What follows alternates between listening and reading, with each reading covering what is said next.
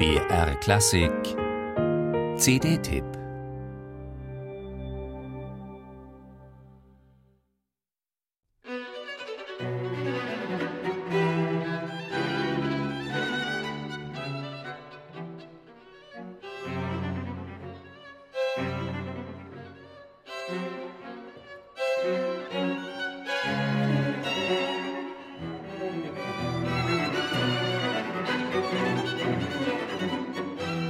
Mit zupackendem Schwung und röntgenscharfer Klarheit intonieren Peter Wispelwey, Alexander Siemzow und das Utrecht String Quartet Tanjejews mit zwei Celli, zwei Bratschen und einer Geige klanglich eher dunkel tombriertes Streichquintett Opus 14 in G-Dur.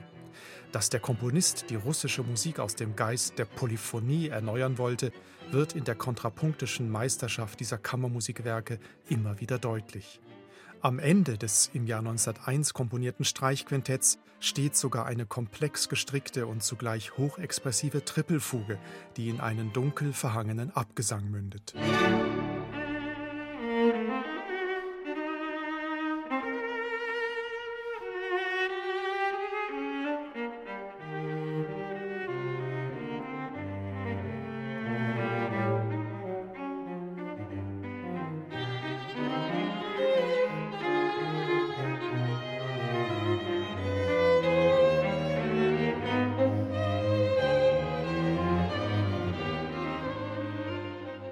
Mit ihrem Mut zu nüchterner Transparenz und zuweilen schroffen Intonationen verdeutlichen die Musiker um das Utrecht String Quartet die durchaus vorwärtsweisende Modernität dieser kontrastreich verästelten Stimmengewebe.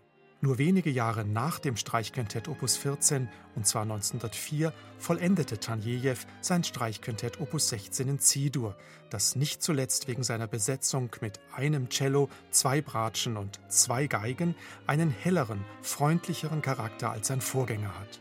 Allerdings zeigt auch dieses Werk in seinem C-Moll-Finalsatz eine düster tragische Anmutung, die an die vielbeschworene Zerrissenheit der russischen Seele denken lässt.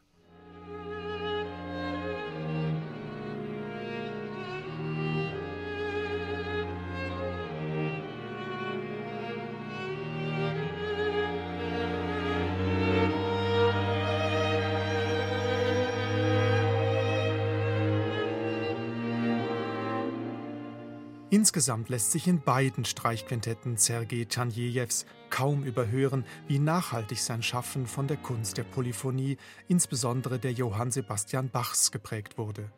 Dass dieser eigenwillige Komponist die Wiederentdeckung lohnt, stellen Peter Wispelwey, Alexander Siemzow und das Utrecht String Quartet eindrucksvoll unter Beweis.